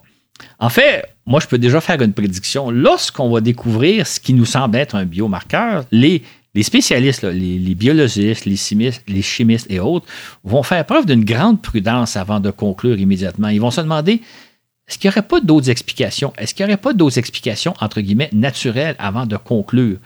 Et là, probablement, et là, on rentre dans de la science que moi-même, je ne connais pas, là, ils vont probablement nous sortir des, principes chimiques, des, notions de chimie euh, un peu ésotériques en ce qui nous concerne, pour expliquer que peut-être que c'est la présence, l'indice de traces de vie, mais il y a peut-être d'autres explications possibles. Et avant de conclure, donc, on a découvert des traces de vie sur une planète, il va falloir être très prudent. J'ouvrirai une parenthèse. Euh, les médias rapportent de temps en temps qu'on a détecté un signal extraterrestre d'origine inconnue. Euh, là, on se demande si c'est pas euh, une civilisation qui aurait émis ce signal-là. Et ça, ça arrive très, ça arrive euh, presque chaque année. Ça arrive moins maintenant, mais c'est arrivé pendant très longtemps. Et là, tout de suite, les médias font allusion que peut-être qu'on a découvert une trace de vie extraterrestre. Souvent, vous en entendez plus parler par après parce que les scientifiques qui font leur recherche arrivent à trouver une explication totalement euh, naturel, qui n'a rien à voir avec les extraterrestres, mais les, médias sont prompts à crier à la présence de signaux extraterrestres. Dès qu'un signal en provenant de l'espace est mystérieux, on imagine que c'est de ressources extraterrestres. Je pense que dans le cas des, biomarqueurs, on va avoir un peu le même phénomène. On va découvrir dans l'atmosphère d'une certaine planète euh, des traces chimiques qui pourraient laisser entendre qu'il y a peut-être de la vie sur cette planète-là. Les médias vont rapidement conclure qu'on a découvert de la vie sur une planète, alors que les, spécialistes vont dire attendez, attendez un peu avant de conclure. Et là, ça se peut qu'on ait affaire à des débats scientifiques qui disent il y a peut-être des explications totalement naturelles qui expliqueraient, par exemple, la présence de 5% d'oxygène libre dans une atmosphère. Ce n'est pas nécessairement une preuve absolue que c'est de la vie. Et donc, il euh, faudra faire attention quand les médias vont faire du sensationnalisme parce que entre ce qui arrive souvent, les médias font du sensationnalisme, les analyses se poursuivent. Plus tard, on, conclut à un phénomène naturel, mais vous et moi, on n'en a plus parlé, donc on pense qu'on a découvert des traces de vie sur une planète, alors que ce n'est plus le cas. Donc, les scientifiques vont faire preuve de très, très grande prudence, ce qui est la bonne chose à faire, évidemment. Les médias, eux, vont être un peu moins prudents. C'est une prédiction que je vous fais. Oh, on l'a vu euh, ces dernières années avec euh, la découverte de méthane sur Mars qui euh, finalement n'émane pas de, vie biologique. Exactement, c'est un très très bon exemple effectivement où là on a pensé que pendant un certain temps on avait peut-être découvert qu'il y avait de la vie active sur Mars pour finalement trouver que c'est peut-être pas tout à fait ça l'explication. Donc il faut être très prudent avant de conclure. Et évidemment, une autre chose qu'il faut peut-être rajouter, c'est que on pourrait trouver des traces, par exemple, d'importantes quantités d'oxygène dans une atmosphère euh, d'une planète, ça ne veut pas nécessairement dire que ce sont des plantes, c'est peut-être d'autres sortes, d'autres formes de vie. Mais ça, on ne le saura pas on va peut-être pouvoir établir éventuellement qu'on a trouvé des traces de vie sur une planète. Mais là, les gens vont demander, oui, mais quel genre de vie, à quoi elle ressemble, tout ça. Ça, on n'a pas les capacités. Fait qu'on va trouver les indices qui nous amènent, mais est-ce qu'on a affaire à des plantes plus ou moins semblables à celles qu'on a sur Terre? Est-ce qu'on a affaire à des animaux? Est-ce qu'on a affaire à plus que ça? Ça, on ne sera pas en mesure de le déterminer. Fait qu'on va peut-être pouvoir dire éventuellement sur telle planète, on a des bonnes raisons de penser qu'il y a de l'activité vivante mais on n'en saura pas plus que ça. Et ça, les, capacités de web ne sont pas capables pour ça. Ça, ça va prendre euh, probablement plusieurs encore décennies. Je ne vois pas le jour au moins où on va pouvoir déterminer la nature d'un phénomène vivant qu'on aura observé, mais on pourra savoir à tout le moins que sur telle planète, il y a euh, toute raison de penser qu'il y a de la vie, mais à quoi ressemble cette vie-là? Et encore là, il ne faudra pas conclure que si sur Terre, c'est des plantes vertes qui génèrent de l'oxygène libre, que c'est nécessairement la même chose sur d'autres planètes. Il y a peut-être d'autres mécanismes en cause. Et là, on rentre dans un domaine où, je ne peux pas m'aventurer parce que je ne les connais pas, mais les spécialistes vont dire attendez avant de conclure qu'il y a des plantes vertes sur telle ou telle planète. Par ailleurs, Webb vient de découvrir sa première exoplanète. Assez semblable à la Terre, elle gravite autour de l'étoile poétiquement intitulée LHS 475 est située à seulement 41 années-lumière de nous. On découvre tellement d'astres, Claude, qu'on n'a même plus le temps ou l'inspiration pour les nommer. En fait, il y a un problème de nomenclature. Ben, tu vois, ce qu'on fait, là, euh, la nomenclature, c'est que les étoiles portent des noms. Euh, bon, c'est souvent des matricules, hein, c'est pas très, poétique. Ce qu'on fait, c'est que on, va donner le matricule euh, à la planète. L'étoile va garder le nom. À la planète, on rajoute le B. B, c'est la première planète qu'on découvre autour d'une étoile. Quand on en découvre une deuxième, on met C. Un peu comme si on disait, il y a le Soleil. La première planète qu'on a découvert autour du Soleil, on va l'appeler Soleil B. La deuxième planète, Soleil C. La troisième planète, Soleil D. Et c'est pas nécessairement dans l'ordre la plus proche et la plus loin. C'est la première qu'on a découvert, on lui a donné A. Mais ça se peut que A soit plus loin que la planète C, qui est plus proche que la planète D, etc. Donc, mais on a un problème de nomenclature. Dans le cas présent, ce qui est intéressant pour la, planète que, Webb a découvert, c'est que euh, c'est un astre qui a à peu près la taille de la Terre, mais qui est 10% moins massif, donc est un petit peu plus légère que la Terre. Elle euh, gravite au... C'est un astre rocheux. Donc, euh, étant, quand on a la, masse et la dimension de la planète, on peut établir sa densité. Donc, c'est un astre rocheux comme la Terre. mais cette planète-là ne gravite pas autour d'une étoile qui est semblable au Soleil. Elle, gravite autour d'une naine rouge. Une naine rouge, c'est une étoile qui émet cinq fois moins d'énergie que le Soleil, cinq fois moins de lumière, cinq fois moins de chaleur, cinq fois moins de radiation. Donc, euh, cette planète-là, qui ressemble à la Terre, travaille, gravite quand même dans des conditions, dans un environnement très différent du nôtre. Là. C'est, pas une planète, on peut pas l'assimiler à la Terre en disant euh, elle gravite autour d'une étoile comme le Soleil et elle a à peu près les dimensions. Elle est dans des conditions très différentes. Et ça, c'est intéressant parce que on imagine, nous, que euh, toutes les étoiles sont semblables, qu'on va découvrir des planètes Terre qui gravitent à peu près aux mêmes distances que la Terre autour du Soleil, etc.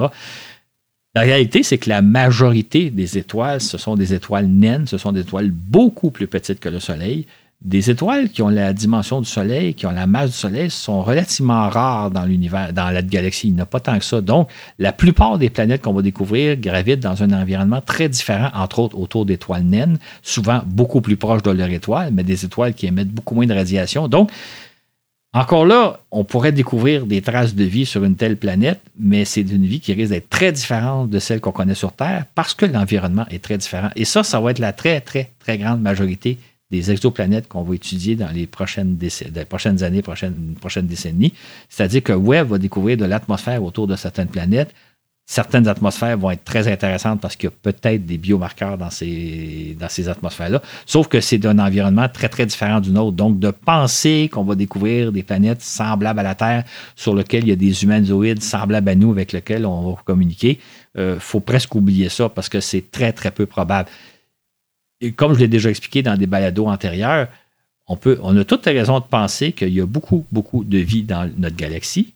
Il y a abondance de vie, mais qu'une vie semblable à, nous, c'est probablement très, très rarissime. Ça, je l'explique dans d'autres balados, euh, je vous référerai. Mais je veux dire, il faut faire une différence entre découvrir de la vie et découvrir des humanoïdes semblables à nous. C'est deux choses totalement différentes.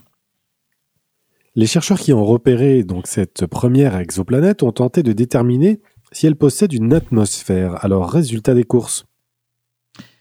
Pour l'instant, ils n'en ont pas trouvé. Ils n'ont pas pu identifier s'il y avait une atmosphère autour de cette planète-là. Ça ne veut pas dire qu'il n'y en a pas.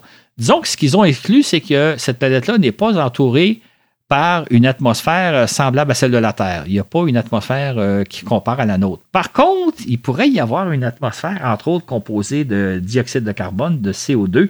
Donc, euh, c'est pas exclu qu'il y ait une atmosphère, mais si c'est une planète qui ressemble à la Terre en termes de masse et de taille, elle ne possède pas une atmosphère comme la nôtre. Ça, c'est acquis. Par contre, peut-être qu'il y a une atmosphère ou peut-être qu'il n'y a pas une atmosphère. Puis, il y a une atmosphère, elle peut être composée totalement différente de la nôtre.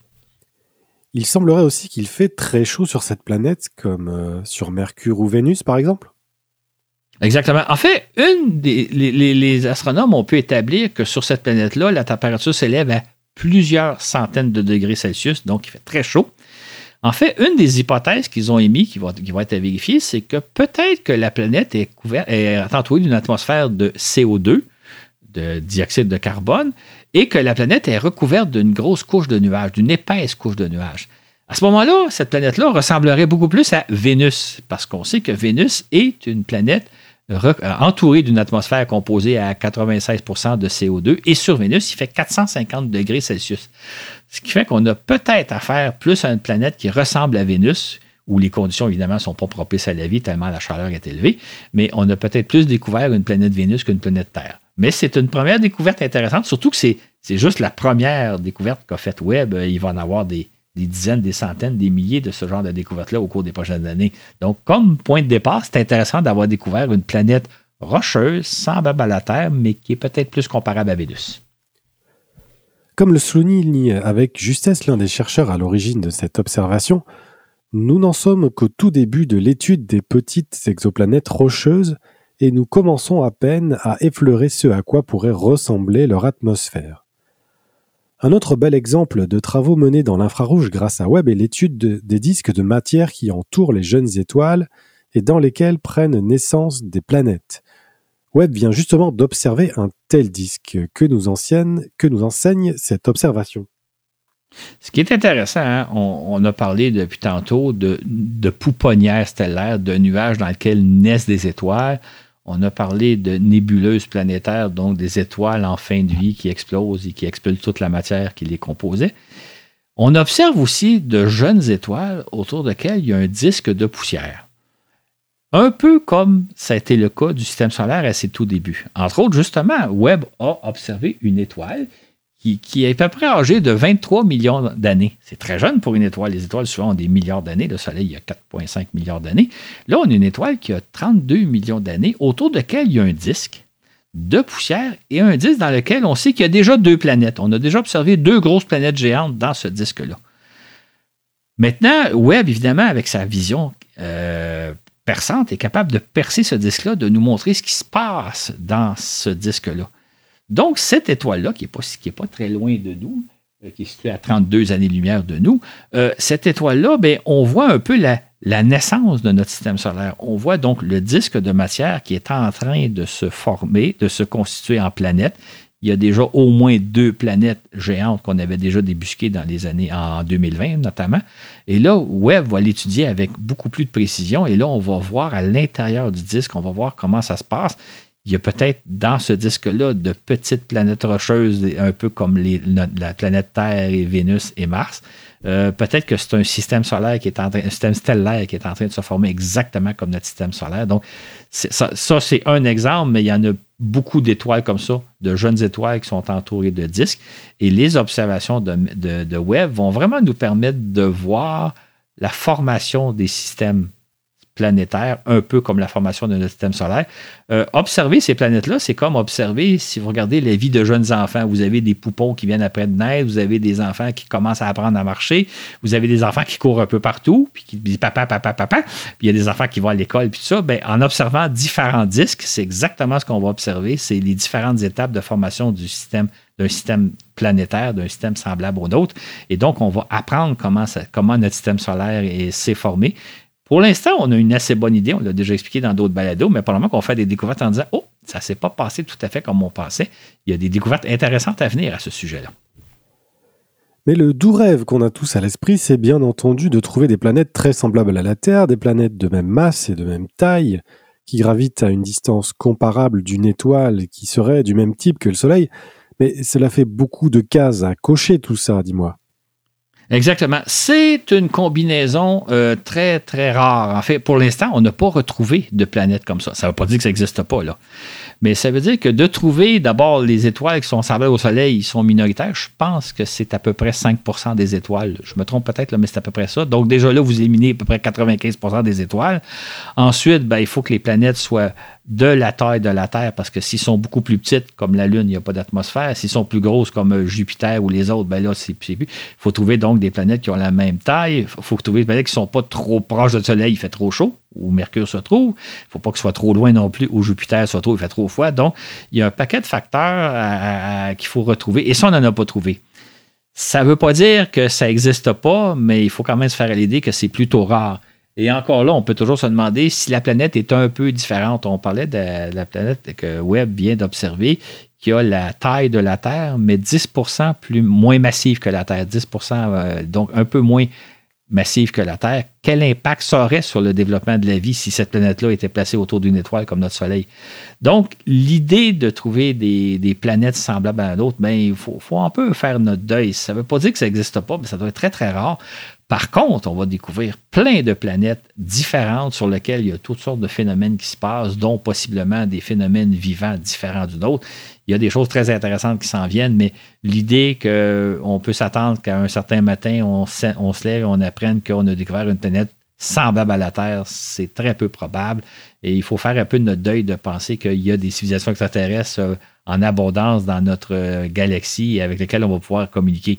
Fait comme je le disais un peu tantôt, il faut toujours se faire à l'idée, selon nos connaissances actuelles, il y on a toute raison de penser que la vie abonde dans notre galaxie, mais qu'une vie semblable à nôtre existe, ça, c'est très, très peu probable. Et l'univers a beaucoup plus à nous offrir que simplement des extraterrestres semblables à nous. Un bel exemple est le système planétaire TRAPPIST-1 découvert en 2017. Ce système se situe à seulement 40 années-lumière de nous et il est par conséquent facile à analyser par le NIRIS de Webb. Comment est donc composé ce système? TRAPPIST 1, c'est un système vraiment intéressant. C'est un système planétaire intéressant. Il y a sept planètes qui ont à peu près la taille de la Terre, donc taille, masse comme la Terre, qui tournent autour d'une étoile, dont trois sont à la distance où l'eau liquide est possible. Il ne fait ni trop chaud ni trop froid. Donc, il y a trois planètes susceptibles d'abriter la vie. Par contre, il faut savoir que ces, sept planètes-là euh, gravitent autour d'une étoile, une petite étoile, une naine, une étoile froide. Elle gravite très proche de son étoile. Donc, ce n'est vraiment pas un système semblable à nous. Par contre, vous avez sept planètes rocheuses de la taille de la Terre, dont trois pourraient être en zone habitable. C'est fascinant mais dans des conditions très différentes de celles auxquelles on connaît, que l'on connaît nous. Euh, l'autre facteur important à dire, c'est que selon ce qu'on a pu déduire, les planètes présentent toujours la même face à leur étoile, un peu comme la Lune présente toujours la même face euh, à la Terre. Ça, ça, veut dire que la face qui est exposée à l'étoile, il fait sûrement très chaud. La face qui est jamais exposée au Soleil, il fait probablement très froid. Et on imagine qu'il y a peut-être entre les deux une bande euh, qui serait à la limite entre la face éclairée et la face euh, plongée dans l'obscurité, où là, les conditions seraient peut-être propices à la vie.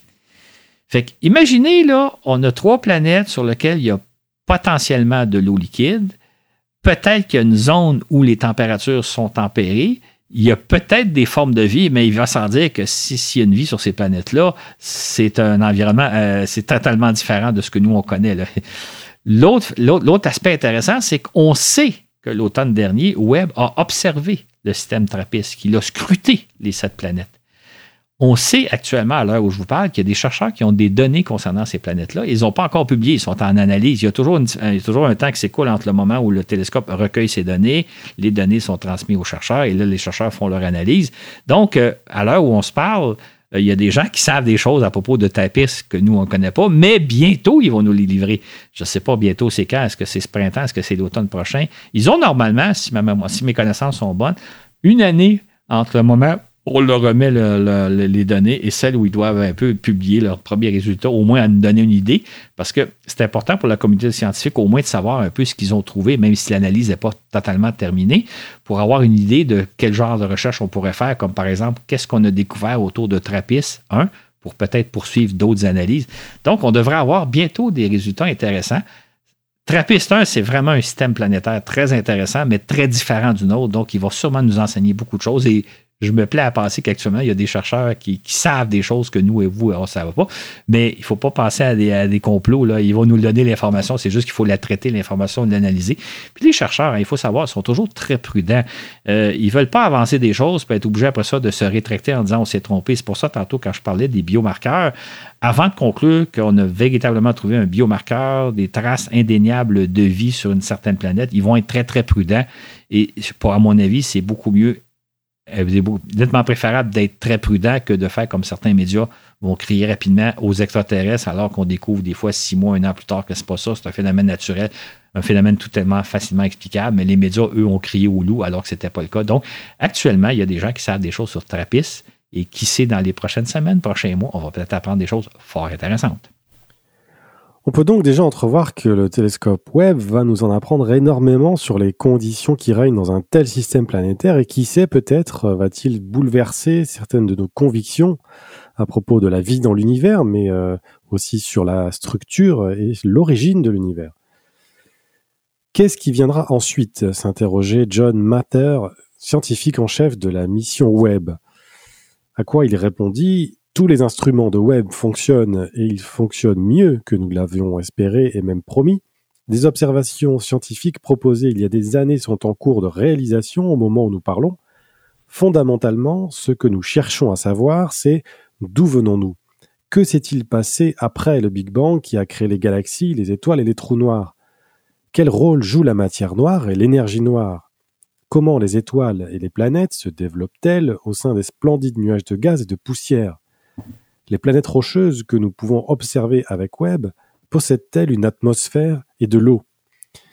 Et par-delà les portions d'univers que le JWST explorera, John Matter révèle que le fait que l'une de ces portions les plus intéressantes risque d'être notre petit coin d'univers.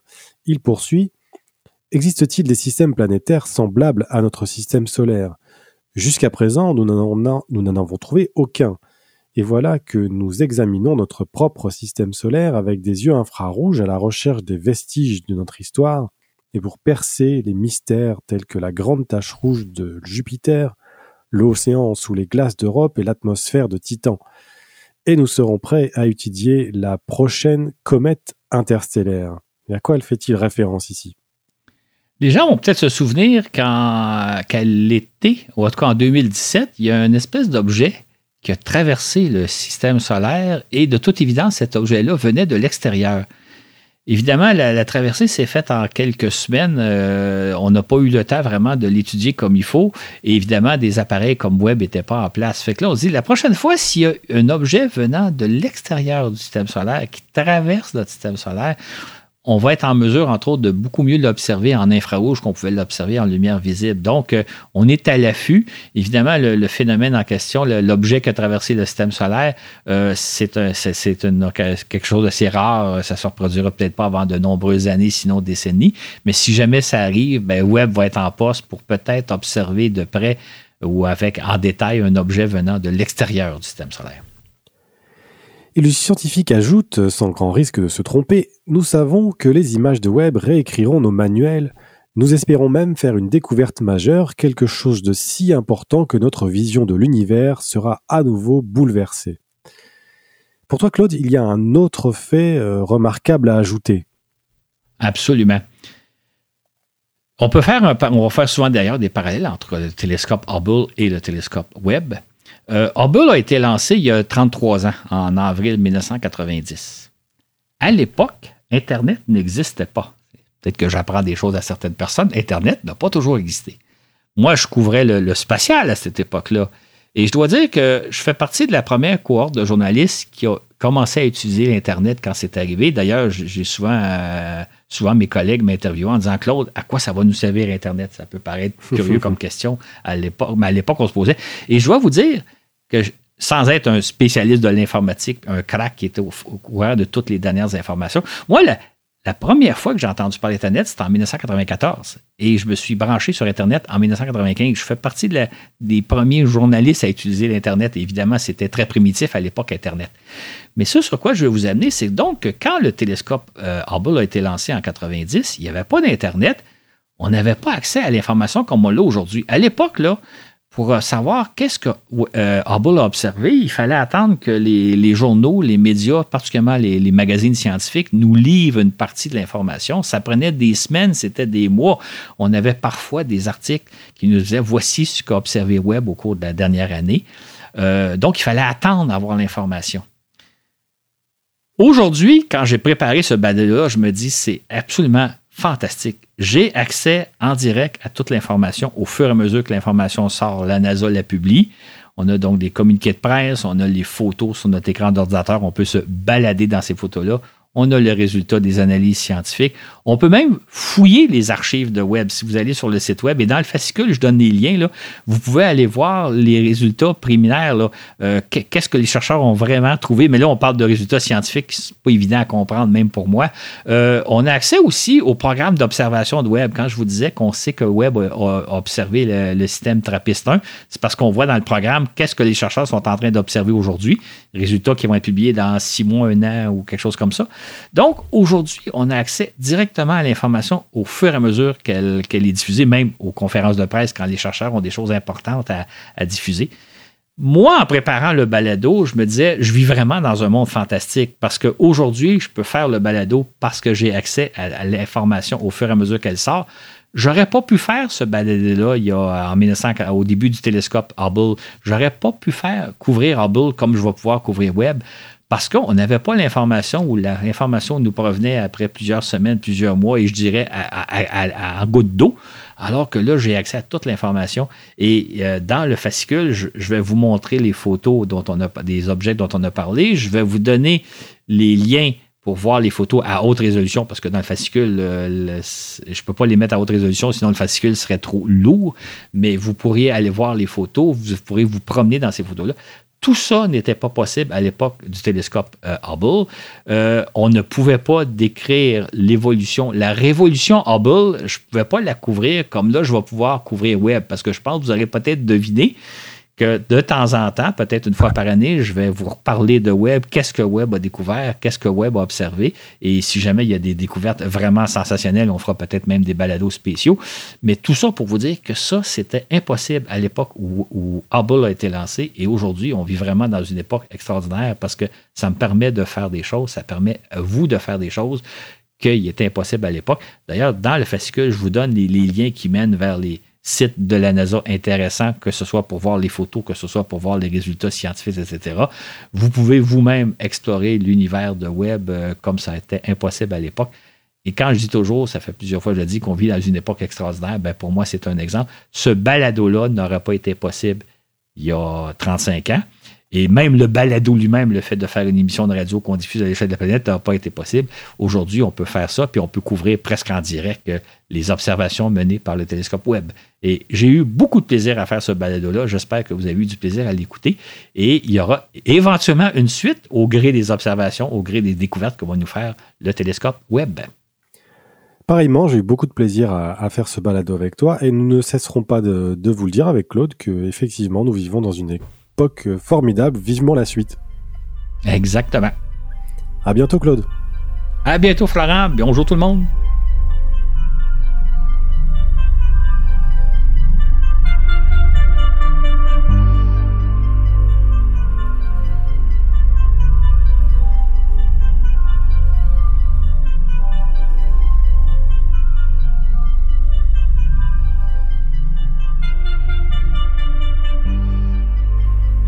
Toute l'équipe de Voyage dans l'espace se joint à moi pour saluer deux patrons, Pépé Michel Nyanba Lamou qui nous rejoint et Cyril M qui augmente sa contribution. Merci à vous qui nous écoutez et nous soutenez via Patreon ou encore sur Facebook, ça nous fait toujours très plaisir. Ce balado vous a été présenté par Florent Meunier avec au contenu l'inimitable Claude Lafleur et à la diffusion le brillant Laurent Runigo. Sur ce, et où que vous soyez dans l'univers, nous vous disons à la prochaine pour un autre voyage dans l'espace.